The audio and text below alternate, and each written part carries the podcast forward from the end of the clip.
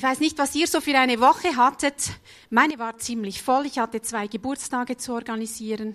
Ich habe zwei Berufe, denen ich nachgehen musste, durfte.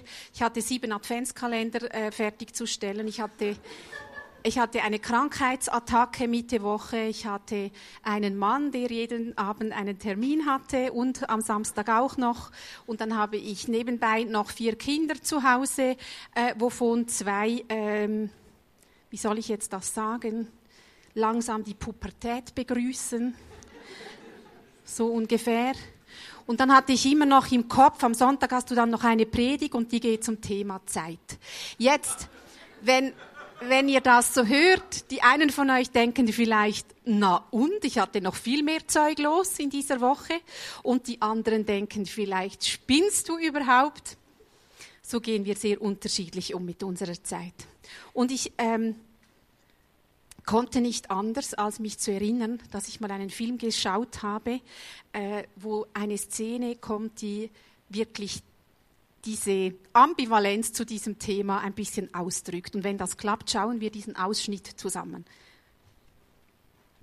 Bis wir den Ton haben, es geht darum, dieser Hase ist Polizist, Polizistin, äh, und sie muss etwas aufklären, ein, ein äh, Verbrechen, und ähm, sie hat sehr wenig Zeit dafür. Und der Fuchs, der ähm, hilft ihr ein bisschen dabei oder gibt vor, ihr zu helfen oder was auch immer.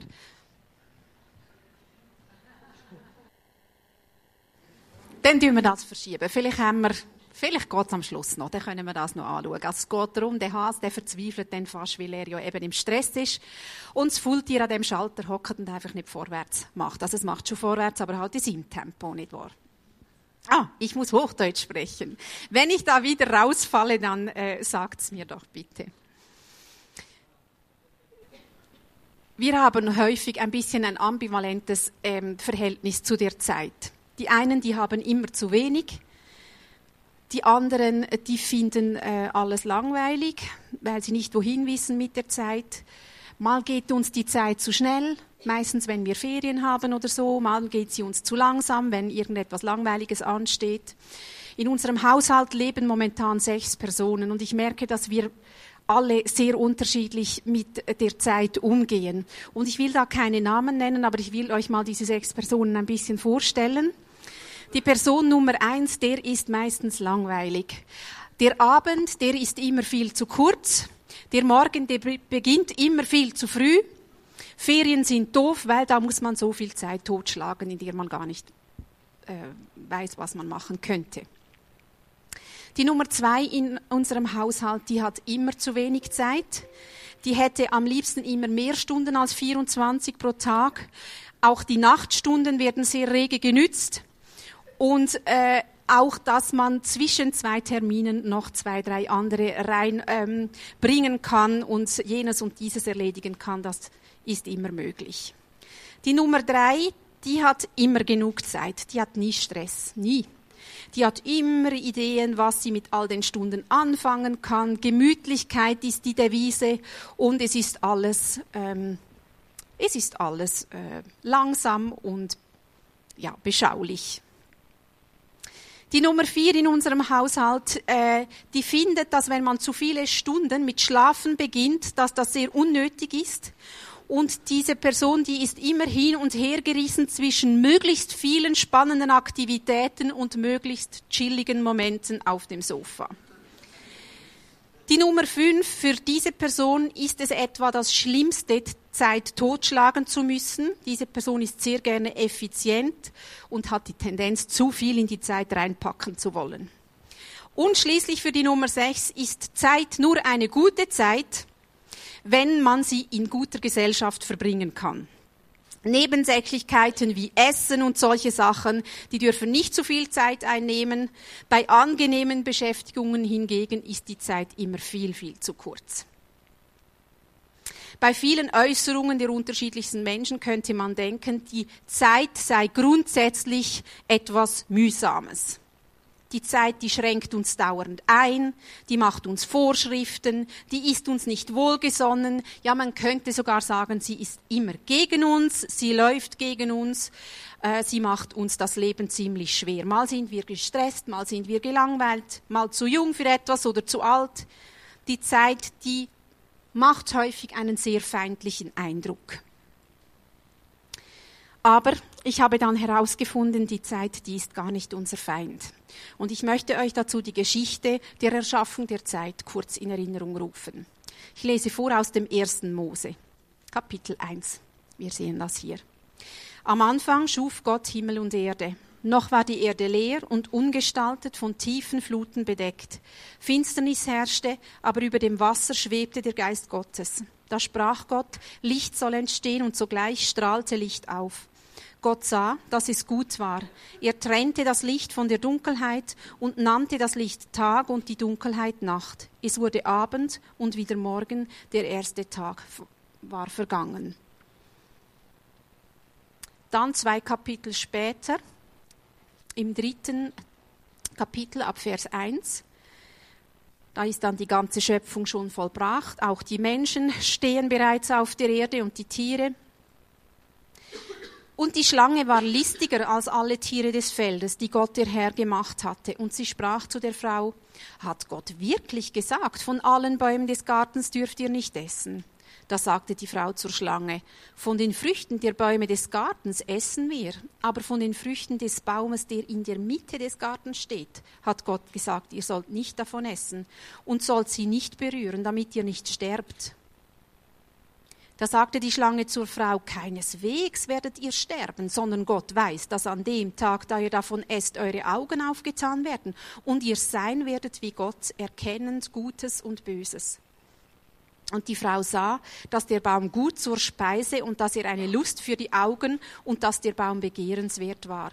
Einsicht zu geben, und sie nahm von seiner Frucht und aß, und sie gab auch ihrem Mann bei ihr, und er aß. Gott hat einen perfekten Ort für die Menschen geschaffen. Einen Ort, an dem sie vollkommen genug haben von allem.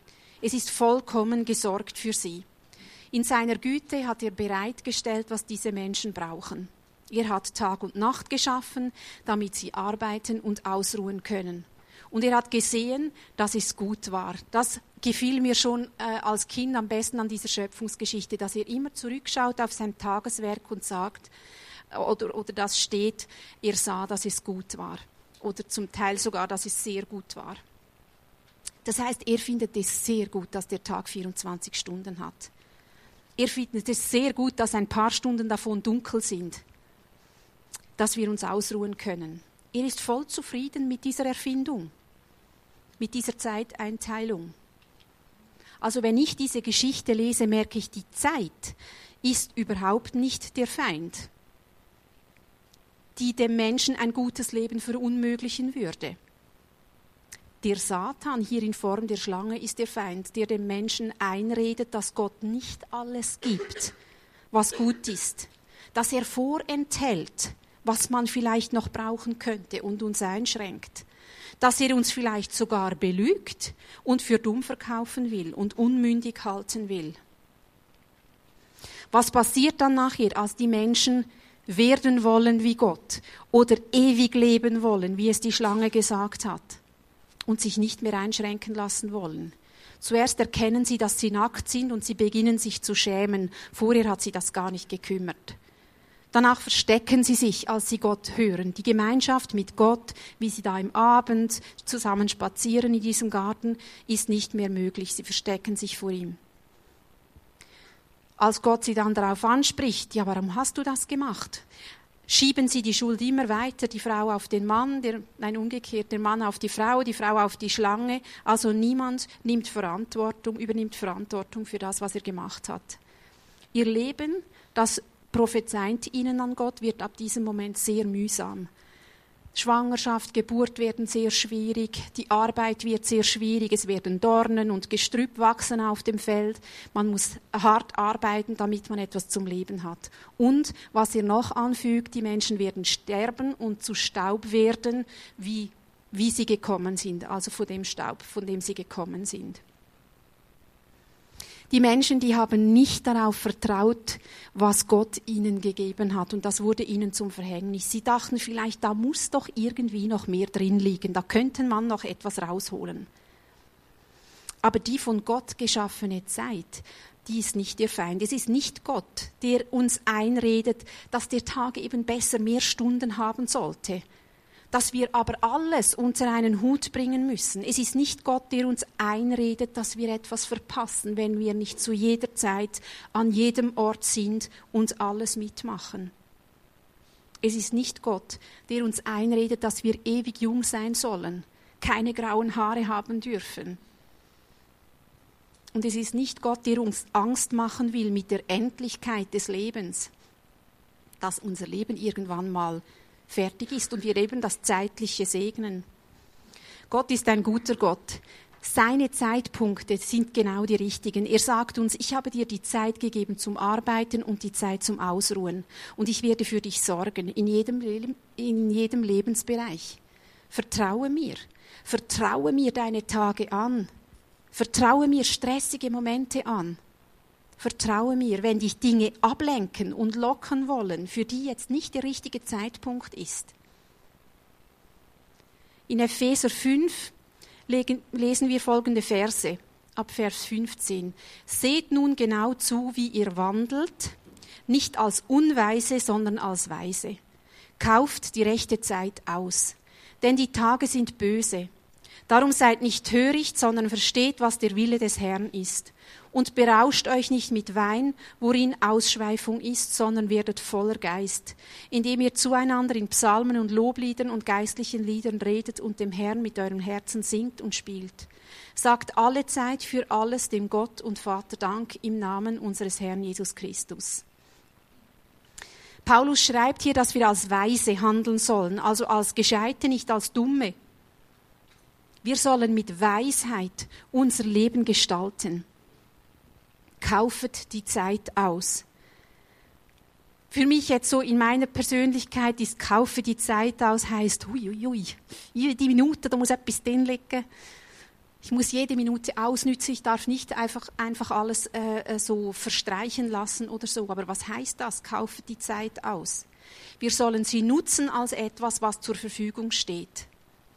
Für mich ist Zeit so etwas wie eine Energie. Ich war sehr schlecht in Physik, darum ähm, ähm, hinkt dieser Vergleich sehr. Aber für mich ist, gibt es so verschiedene Energien, die ich nutzen kann in meinem Leben. Das eine ist Zeit, ein anderes ist zum Beispiel die Gesundheit oder ein anderes ist Geld, ein anderes ist Essen. Äh, gewisse Dinge, die können wir beeinflussen, gewisse Dinge können wir nicht gut beeinflussen, aber es sind Energien oder daraus schöpfen wir Energie ähm, für unser Leben. Und er schreibt, kaufe die Zeit aus. Wir sollen etwas daraus machen, was uns zur Verfügung steht.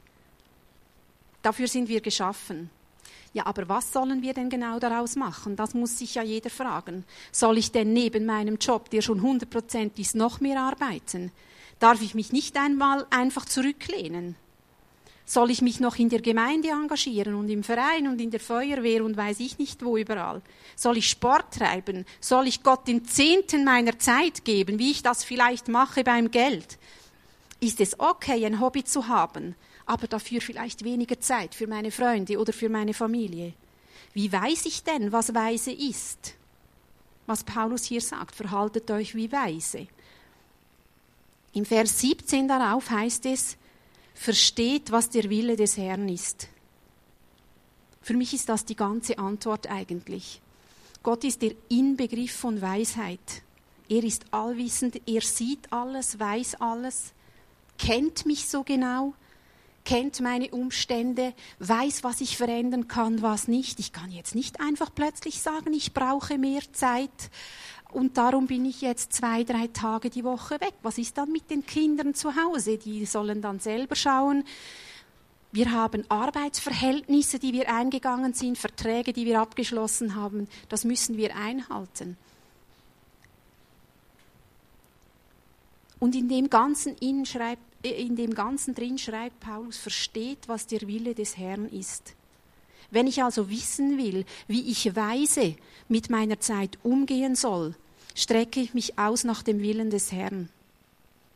Und er schreibt nachher auch noch gleich, wie ich das mache, indem ich mich füllen lasse mit dem Heiligen Geist, indem ich Gott lobe und dankbar bin. Manchmal ist es eine sehr kurze und direkte Sache, den Willen des Herrn herauszufinden. Ich hatte dieses Jahr im Sommer oder wir hatten eine sehr, sehr schwierige Entscheidung zu treffen. Das ist mir unglaublich an die Nieren gegangen.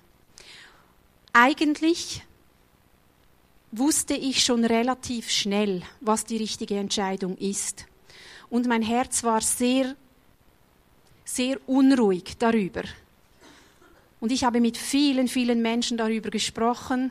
Die Wochen sind vergangen. Es hat mich wirklich umgetrieben. Aber eigentlich, wenn ich wirklich darauf gehört hätte, hätte mir mein Herz, hätte mir Gott schon sehr früh gesagt, was eigentlich die Lösung ist für unser Problem oder wie wir uns entscheiden können. Manchmal, da muss man sich richtig viel Zeit nehmen, herauszufinden, was Gott von uns will. Meine Eltern, die haben, ähm, die hatten ein altes Haus und da war der Öltank einfach noch so im Boden eingelassen. Und dann gab es mal irgendwann ein Gesetz, dass das nicht mehr erlaubt ist, aus noch verständlichen Gründen, finde ich. Aber auf jeden Fall mussten sie dann äh, das ausheben lassen und diesen Tank in ein in einen Raum äh, reinstellen.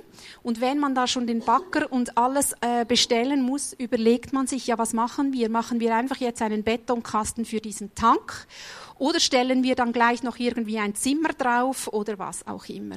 Und meine Eltern äh, sind mir da ein großes Vorbild. Sie haben diese Sachen immer einfach vor Gott getragen, wirklich. Und sie haben aber lange dafür gebetet was sie jetzt tun sollen, weil das ist mit großem Aufwand, mit großen Kosten und so weiter verbunden. Und als sie da, äh, darüber gebetet haben, haben sie eines Morgens die Geschichte gelesen von Elia, wie Gott äh, einer Frau den Auftrag gibt, ich hoffe, ich erzähle das jetzt ganz wörtlich genau, den Auftrag gibt, sie soll auf ihr Haus noch ein Zimmer bauen, weil dann irgendwann mal Elia kommt und dort drin wohnen will. Also ich glaube, die hat das nicht mal gewusst am Anfang, aber für meine Eltern war das einfach die Antwort, ja, wir müssen das machen, wir müssen unser Haus gleich anbauen und da noch ein Zimmer draufbauen. Und dieses Zimmer war dann schlussendlich fertig und etwa ich weiß jetzt nicht mehr genau, ich glaube drei, vier Wochen später ist meine Großmutter gestorben und mein Großvater konnte dort einziehen. Das war nicht geplant, das wusste niemand. Meine Großmutter war nicht krank vorher oder so, aber mein Großvater war nicht, er war gesundheitlich eingeschränkt, er konnte nicht alleine dort wohnen bleiben. Und für meine Eltern war das einfach so eine unglaubliche Bestätigung, dass sie dass sie das richtig gehört haben, dass sie den Willen richtig erkannt haben. Wir kennen die Szene, in der Jesus Maria lobt, die zu seinen Füßen sitzt. Ihre Schwester Martha ist am Herumeilen und die Gäste versorgen und alles machen, was wahrscheinlich so einer Frau ähm, äh, die Aufgabe gewesen war von ihr. Und Maria die sitzt einfach zu den Füßen von Jesus. Sie vergisst alles andere dabei. Sie vergisst, dass es wahrscheinlich auch ihre Aufgabe wäre, jetzt Essen aufzutischen und Geschirr abzuwaschen und so. Alles, was menschlich gesehen jetzt richtig und wichtig wäre, weil sie wissen will, was Jesus zu sagen hat. Sie will keine Sekunde, will sie missen davon, ähm, mit Jesus zusammen zu sein. Und was sagt Jesus? Er bestärkt sie darin sie habe gut gewählt, sie habe das Richtige gewählt. Es ist also nicht unglaublich weise, immer zu wissen, was man tun soll und wie man die Zeit einteilen soll, aber es zeugt von großer Weisheit, Gott danach zu fragen und Zeit bei seinen Füßen zu verbringen, um an seiner Weisheit eigentlich anzapfen zu können.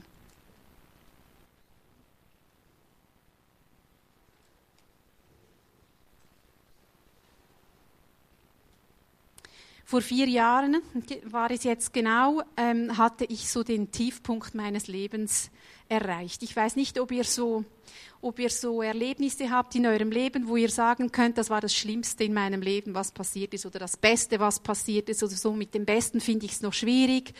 Wenn man einen Mann hat und ein paar Kinder, dann äh, kann man ja nicht sagen, irgendwie, die Geburt dieses Kindes war das Beste, dann ist das andere traurig und so weiter.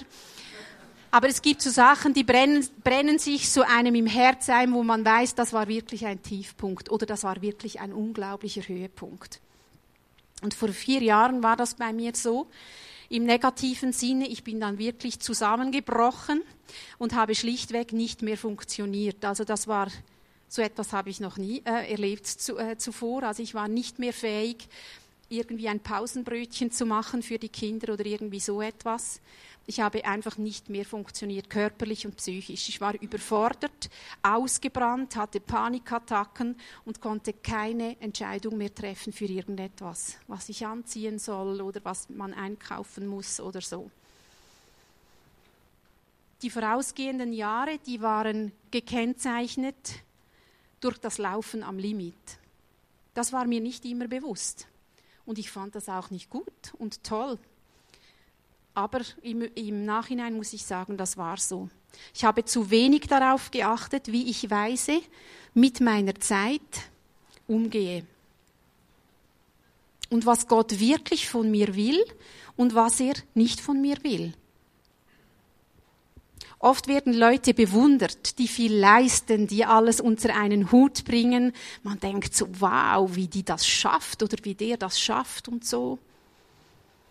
Eine liebe Frau hat mir letzthin gesagt, weißt du, ich komme, sie hat ein Kind, sie, ich komme so an meine Grenzen und ich mag manchmal einfach nicht mehr. Und sie getraute sich das fast nicht zu sagen, weil ich ja drei oder jetzt im Moment vier Kinder zu, zu Hause habe.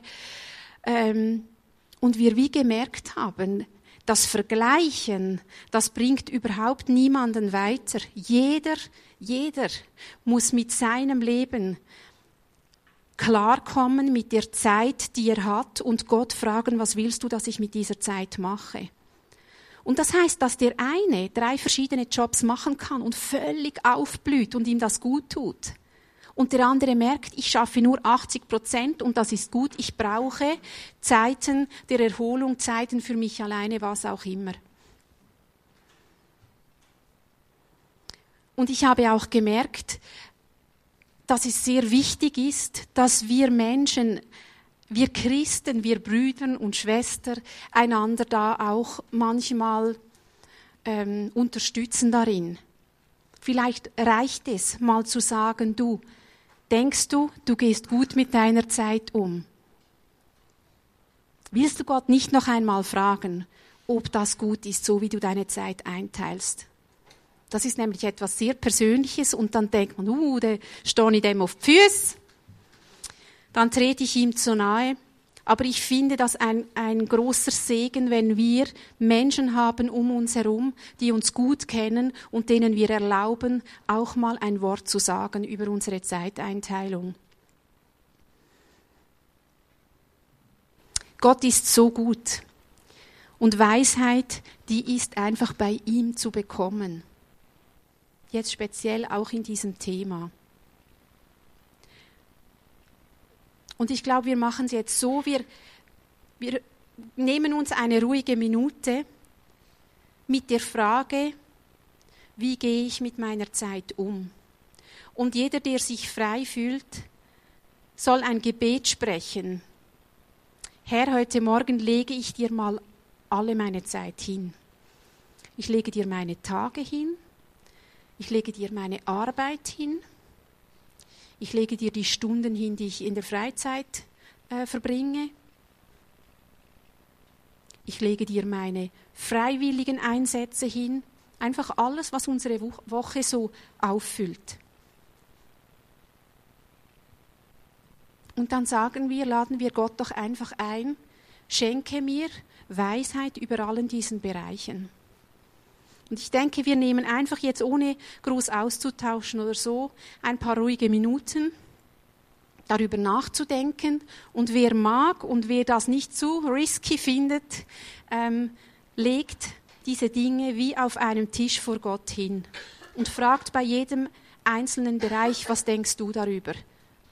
Wie ich weise damit umgehe. Nehmen wir uns ein paar Momente.